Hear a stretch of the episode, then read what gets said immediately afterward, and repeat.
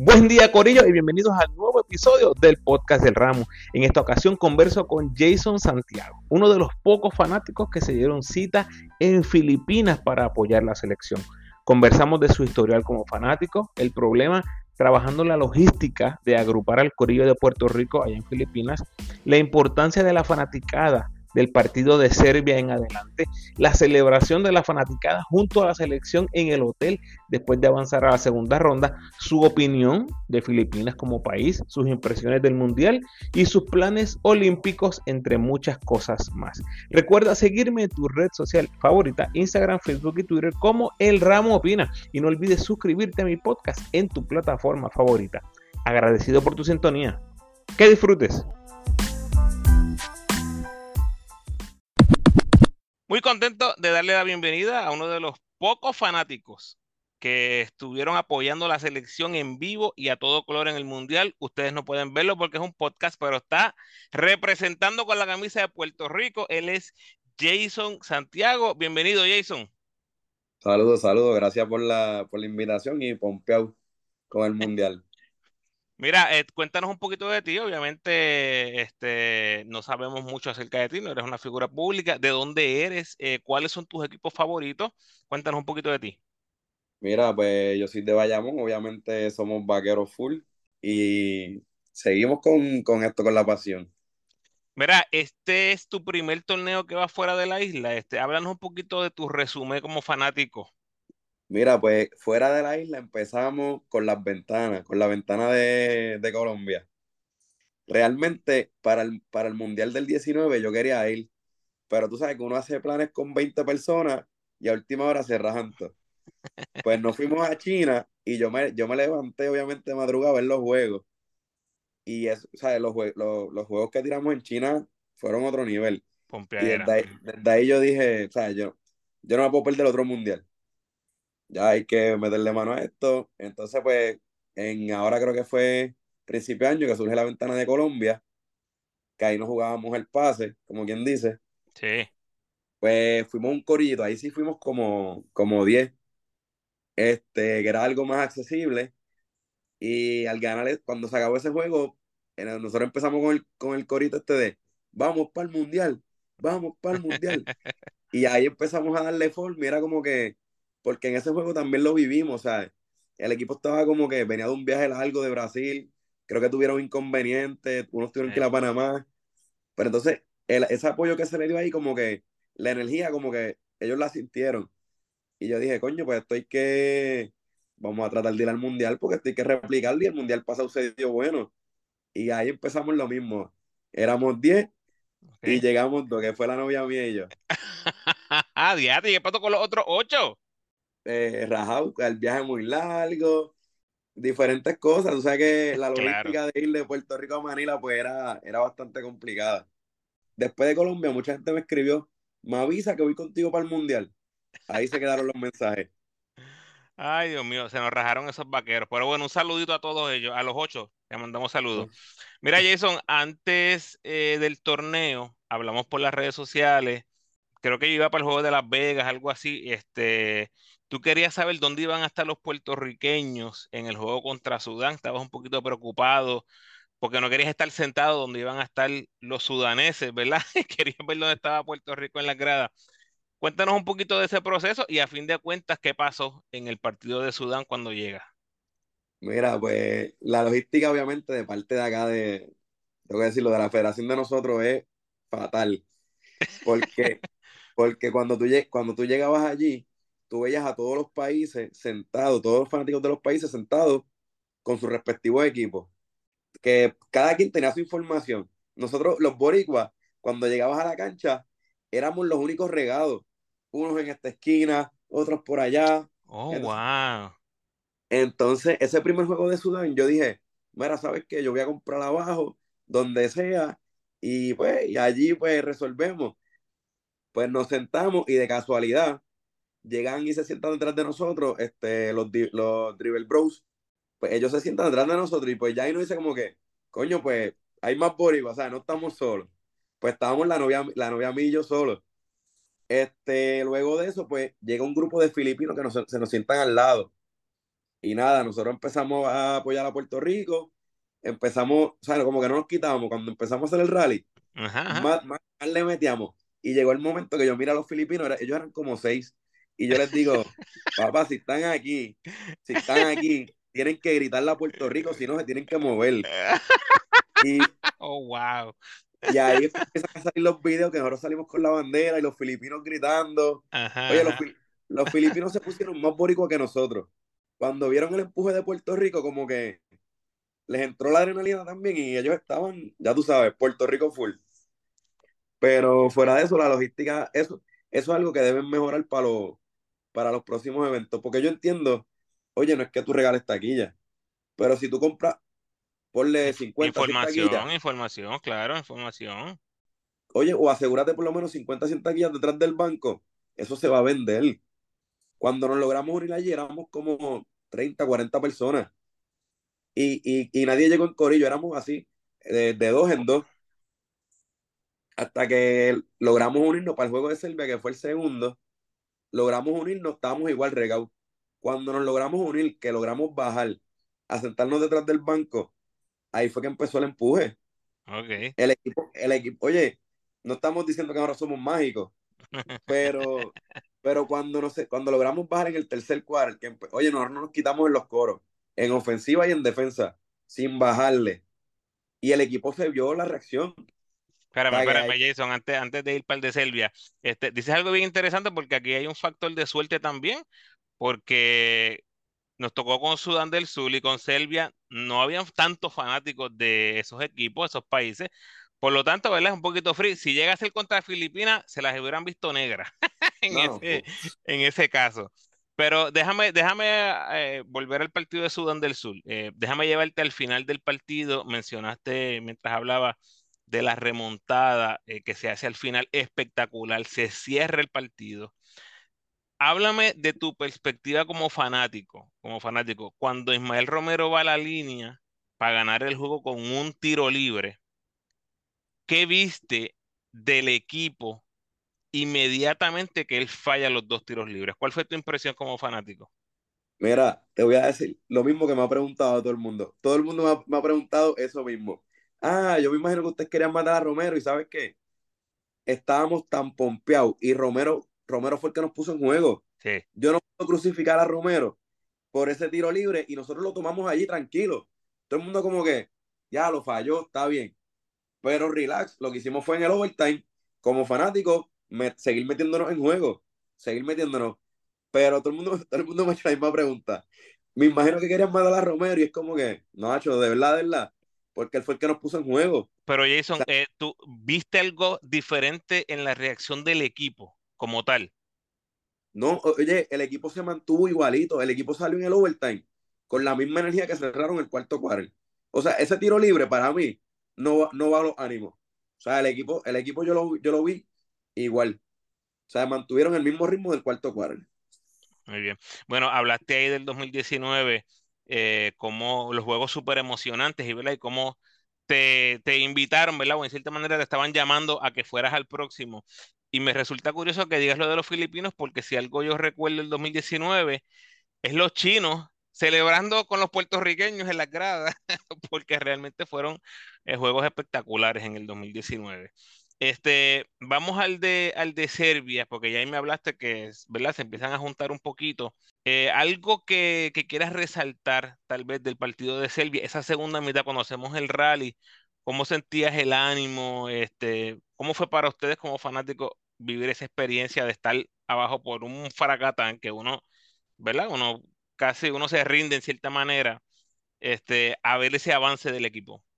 Mira, este, fue brutal y te voy a explicar por qué. Porque allá habían sobre 500 personas de Serbia. Oh. Todas, todas unidas. Y tú sabes que los coros de Serbia son impresionantes. Otra cosa, sí. Cuando nosotros empezamos con, con el ñe de nosotros, que nos metimos en juego. Los 30 gatos de Puerto Rico, teníamos esos 500 y pico de Serbia silenciados. Estaban silenciados, Ramos. que, por, eso yo te digo que, que en estos torneos se debe mejorar esa comunicación porque el factor fanático es bien importante. O sea, es bien importante. Y se demostró en ese juego. Mientras estuvimos regados en la primera mitad, el equipo empezó flat. O sea, el equipo, el equipo no estaba en ritmo. Una vez ellos empiezan a sentir esas vibras, eso, o sea, eso cambia, eso cambia. Por más que uno, eso cambia el juego, o sea, eso. Este, pero sí, la experiencia brutal. Hicimos amistades con los, con los serbios, o sea, se pasó brutal. Así que mira, una eh, orejita por aquí a la federación. Próximos torneos, eh, un poquito más información, información en las redes. Vamos a estar en tal área. Los que vayan a viajar, busquen tales secciones del estadio y tal vez, ¿verdad? Ayuda un poquito a la coordinación. Eh, siempre hay área para mejorar, ¿verdad que sí, eso? Siempre hay algo para mejorar. Esto que ese fue factor, de verdad, si mejoran eso para los próximos torneos, que se pueda llevar más gente, porque oye, mucha gente tampoco fue por eso mismo. Porque entiende, ¿no? Como que diablo, Manila, o sea, no tengo mucha información, no sé cómo es el proceso, o sea, no todo el mundo tiene la mente mejor que nosotros podemos buscar por nuestra cuenta y movernos. O sea, capturar esa información posiblemente lleve mucha más gente. Bueno, y si clasificamos al próximo, que es en Qatar, definitivamente tiene que haber cierto tipo de, información y comunicación. Este, mira, Jason, eh, tienes la camisa, hice alusión a tu camisa y habían otros fanáticos con las camisas de, Puerto Rico. ¿Qué camisas llevaste? Eh, cuéntanos un poquito de, de, tu colección en cuanto a indumentaria de, Puerto Rico se refiere? Mira, pues esta que tengo puesta es la de Howard. Este, me llevé la de Warel Roja y me llevé la de Mojica Roja. Este, esas fueron las que, las que estuve usando por allá. Pero por lo menos, pues ya tenemos una persona que nos suple las jersey, pues estamos, estamos, por lo menos estamos representados. Ok, mira, Jason, en ese juego contra China, háblame de la jugada de Tremont Waters le pasa la bola entre las piernas al chino, al centro, y después Romero la donquea. Como fanático, ¿te diste cuenta de lo que había pasado en el momento o no te diste cuenta y lo viste hasta después? Tú sabes que ninguno nos dimos cuenta. Me imaginé, fue bien rápido. allí, allí nadie se dio cuenta. Allí nadie se dio cuenta. ¿Y cuándo lo, viste? En la repetición ahí mismo, que uno de los chamos que tiene el teléfono y dice, ya no, mira la jugada. Y ahí fue que caímos en tiempo. Pero en el momento fue tan rápido que no la notamos, no la notamos. Wow. No la notamos. Sí, pero después no lo ve impresionante, de verdad, esa, esa jugadita quedó de show. Oye, entonces, corrígeme si estoy incorrecto, ahí es que se da la celebración en las calles de, de Filipinas, cuando pasamos a segunda ronda. Cuéntanos cómo se da ese junto, esa situación, cómo fue que pasó. Mira, pues nosotros salimos celebrando, haciendo los coros que hacemos acá en Puerto Rico, pero los chinos, aunque no nos entendían, ellos se lo gozaban todo. ¿Qué pasa? Salimos, nos paramos frente al estadio, estamos celebrando, seguimos con los coros y yo no sé en qué momento vienen este, los chinos y empiezan a pedirme fotos con la bandera. Y yo, pues está bien, pues yo me tiro la primera, pero se, se quedaron pegados. Yo estuve como 15 minutos ahí, pegados, tirándome fotos. Las chinas venían, se tiraban selfie, o sea, era selfie ahí de que, o sea, yo, yo no entendía. Estuve como 15 minutos en, ese, en ese drama. Y en verdad es, algo impresionante porque ellos como que perdieron, pero ellos como que se lo disfrutaban todo. Nos vieron tan enérgicos, cantando, brincando, celebrando, que ellos lo que hicieron fue unirse, unirse a la celebración. Pero ahí es que llegan al hotel y se encuentran con el equipo nacional. ¿Estoy correcto o, o ahí no fue que pasó? Sí, después de eso nos fuimos a un negocio al frente y creo que a uno de los muchachos le escribe Jun y le dice, vengan al hotel para que saluden a los muchachos.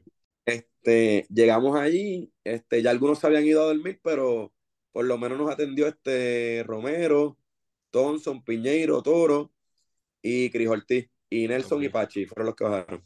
Los vi, los vi. Como quiera, aunque te, estoy fanático de los vaqueros, yo he estado allí en el colegio de los vaqueros, los vaqueros son accesibles cuando tú los esperas por allí en el, en el parking o lo que sea este, debe, debe ser una sensación un poquito irreal, no sé, o, surreal, creo que a veces, a veces este, describimos una situación así, que el equipo está en un mundial, está jugando así, tú no, no esperas ver a esa gente en el hotel y de momento los ves. ¿No, no fue algo como surreal para ti?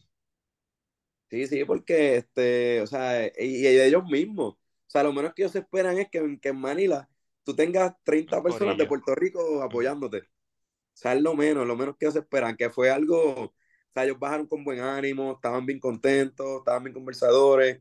Fue una, fue una buena experiencia, de verdad. Inclusive en el mismo hotel se estaban quedando todas las selecciones. Este, mientras esperábamos, Bogdanovich salió un momento a buscar un Uber y volvió, entró como si nada, o sea, o sea, que allí no había como que esta limitación, o sea, tú como fanático podías entrar al hotel y esperar en el lobby a los jugadores, no había ningún problema. Ok, ok, interesante. Bueno, Jason, llegamos a Dominicana, eh, todos vimos el partido, eh, posiblemente el mejor partido entre estos dos países eh, en la historia. Cuéntanos el antes, el durante y el después Mira, de lo que mira, viviste en el partido con Dominicana. pues te voy a desilusionar porque el de, de Dominicana tuve que verlo por televisión. ¡Oh, no! ¿Qué pasó? Estaba, oye, yo me programé porque, o sea, yo, yo sabía que Puerto Rico pasaba, pero no sabía que Domin- yo no tenía Dominicana pasando. Para mí no pasaban a segunda. ¿Qué pasa? Yo compré un boleto de avión para, para el nido. ¡Oh, Yo vi el de no! Dominicana desde el nido. ¡Wow! Ok, explícanos a, a lo que no entendemos qué es el nido. Eh, son las eh, parte de las islas de Filipinas. Ok, De, la- o sea, sí, son, son bastante famosas lo que es el área de Palawan. Son, son estas islas que son, son paradisíacas, o sea, son tipo Avatar, montañas, este, lagunas azules, cristalinas, espectacular. Y te fuiste a pasear entonces. Me fui a kayakear para allá. Ok, eh, entonces el de Italia, imagino que no estabas en el de Italia. No, Ok, yo hablé de ese partido en mi resumen del Mundial.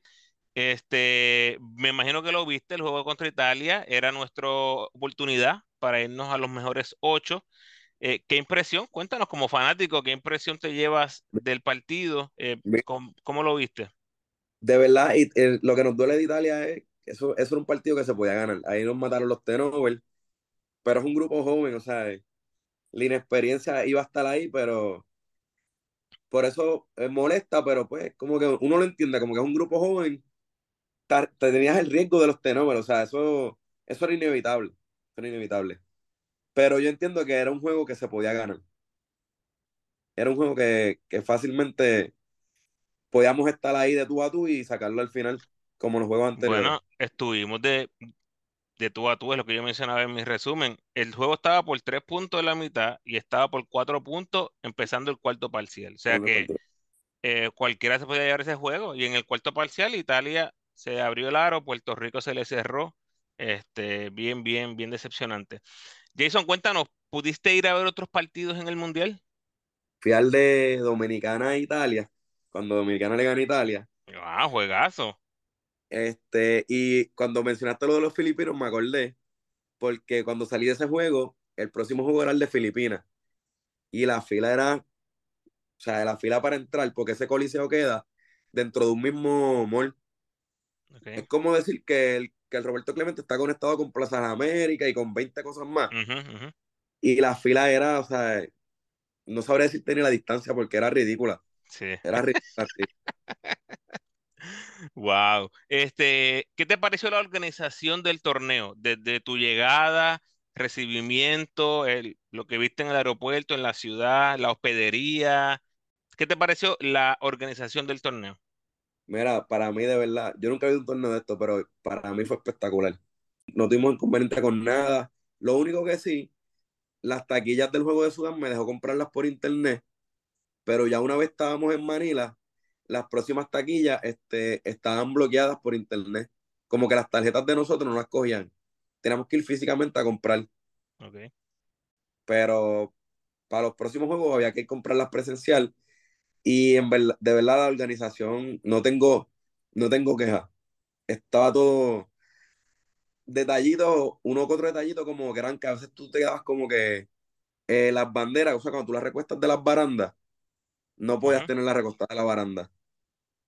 O sea, de que venía seguridad y, y un problema por tener la, la bandera en la, en la- eso. Otra, ah, el cencerro, no nos lo quitaron, pero nos dijeron que no lo podíamos tocar. Oh, wow. Eso fue en el juego de Serbia cuando se empezó el rally. Ok. No sé por qué, bajaron y nos mandaron a dejar de sonar el cencerro. Sí, bueno, cualquiera que está en lo de un cencerro sabe que eso puede molestar, especialmente si no eres puertorriqueño. Mira tú, hablas de eso y yo creo que no he contado. Cuando fui a Las Vegas a ver el juego de exhibición, brother, la peor experiencia que he tenido en mi vida en cuanto a ir a ver un, un juego de baloncesto. Eh, tuve que virar como tres veces en la fila para entrar a la, al coliseo porque ni la bandera me dejaban entrar, ni la bandera. Y yo decía, brother, si esto es tela, ¿de que tú estás hablando? Como si yo le fuera... No, pero puedes taparle la visibilidad a alguien. Yo, diatre, brother. Pues fíjate. No, ya soy extremo. Extremo, de verdad que sí, extremo. La seguridad es extrema. Es más, te voy a decir más, los familiares de los jugadores que yo siempre he visto, que tú tienes esa gente VIP, especialmente la familia de los jugadores que van a, a participar en el partido, entran por otro lugar todos los familiares de los puertorriqueños, del equipo de Puerto Rico, entraron por donde yo entré, por, donde entró todo el mundo. Yo no podía creerlo. Voy a hacer un cuento de, los papás de un jugador este, para el juego de Serbia, que fue el mejor, para mí fue el mejor juego con la selección, no sé, pero para mí el mejor que ese jugador ha tirado con la selección fue el de Serbia, que este es Alin Ford.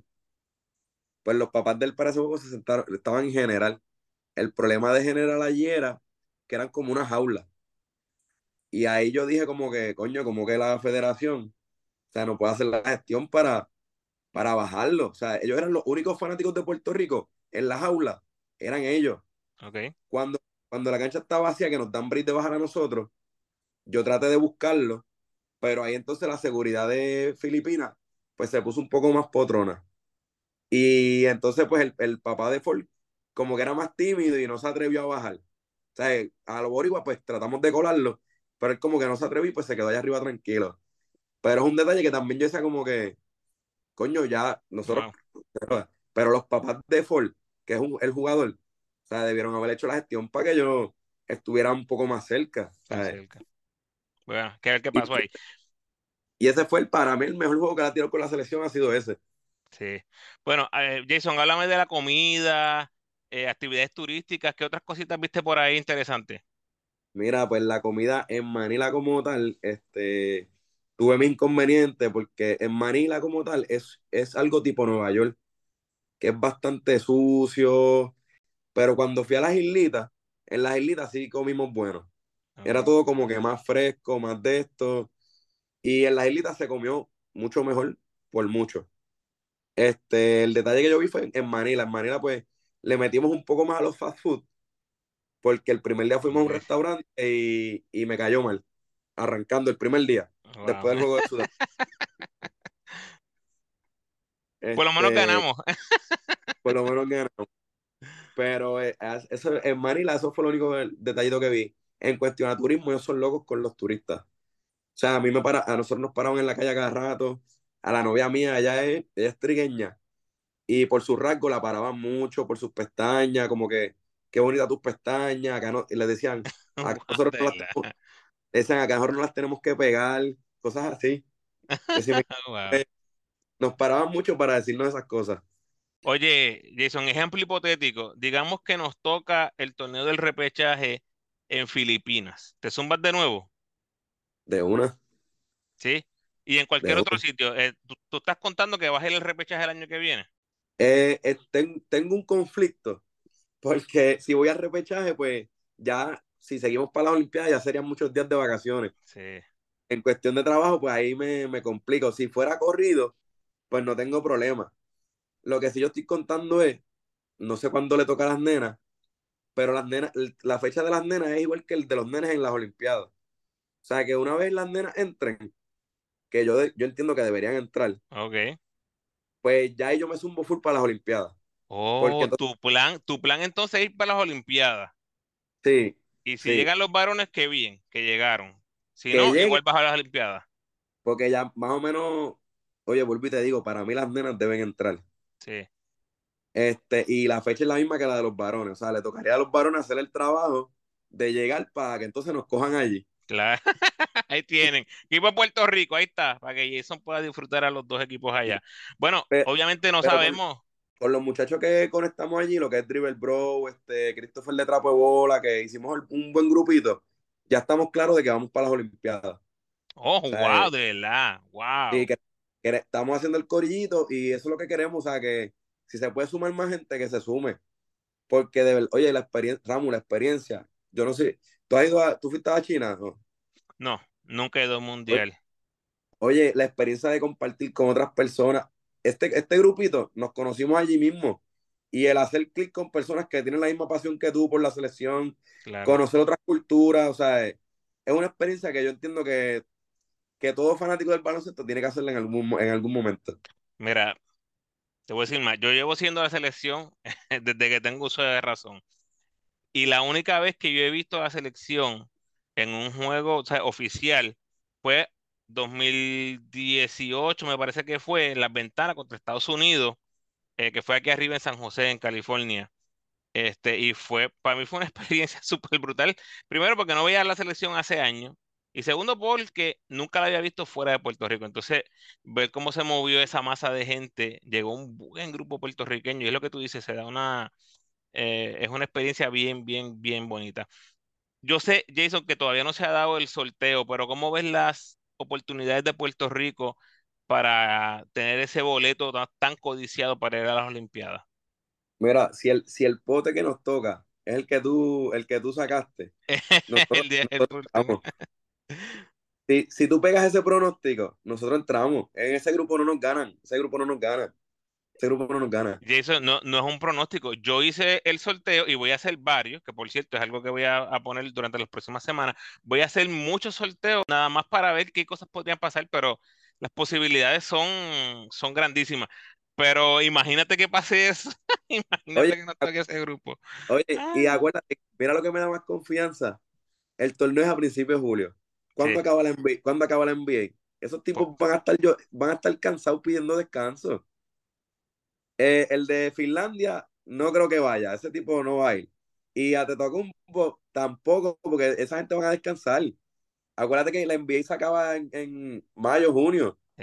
Ante todo Tocumpo te lo puedo comprar porque hay posibilidades grandes, ¿verdad? Que llegue lejos en los playoffs hasta los finales.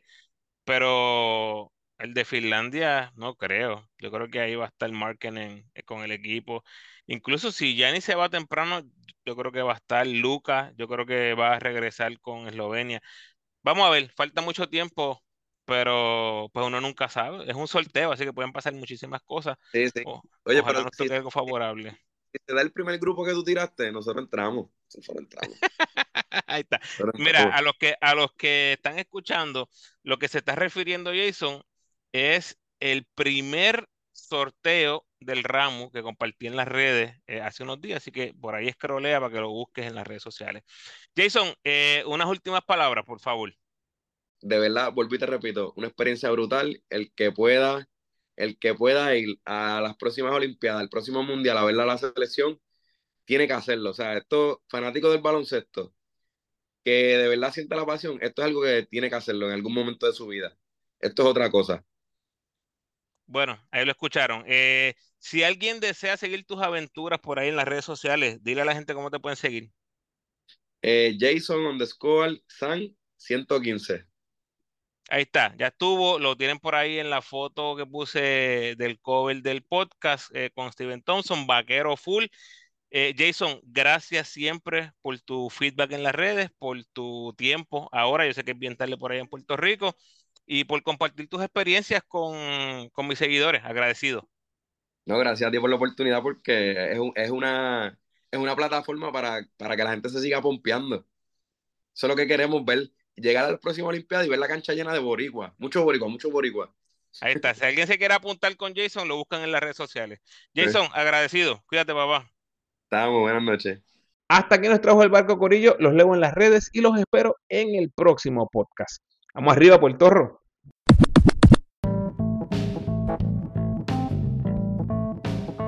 Gracias por sintonizar, Corillo, y gracias a Jason por aceptar la invitación al podcast. Por favor, ayúdame compartiendo este episodio en tus redes sociales y con todos los fanáticos de Puerto Rico que conozcas. Esta charla la sumo a todo el contenido del Mundial que estuve ofreciendo en las redes antes, durante y después del Mundial, así que date la vuelta si no lo has hecho todavía para que estés al tanto de todo lo que aconteció en el torneo desde la perspectiva de Puerto Rico, obviamente, y acabo de zumbar las mejores 10 y un poquito más jugadas de Puerto Rico en el Mundial. Te recuerdo cómo me puedes ayudar para que el podcast siga creciendo. Por favor, denme la mano con el rating y el review del podcast en la plataforma donde escuches. Al correo de Spotify, por favor, ese rating de 5 estrellas, a ver si llegamos a los 70 reviews. Y a los que me escuchan en Apple, tienes la oportunidad de rankear mi podcast y dejarme un review. El rating te toma 5 segundos y el review de 30 segundos a un minuto, así que si tienes el tiempo, gracias adelantadas. En Apple Podcast rumbo a los 30 reviews, pero siempre esperando su feedback para darles un saludito especial en el podcast. Además puedes apoyar al ramo convirtiéndote en patrocinador del podcast y lo puedes hacer a través de Spotify for Podcasters con 10, 5 o 1 dólar al mes. Como siempre te invito a que te suscribas al podcast y sígueme en tu red social favorita, Facebook, Instagram o Twitter. De nuevo, agradecido por tu sintonía.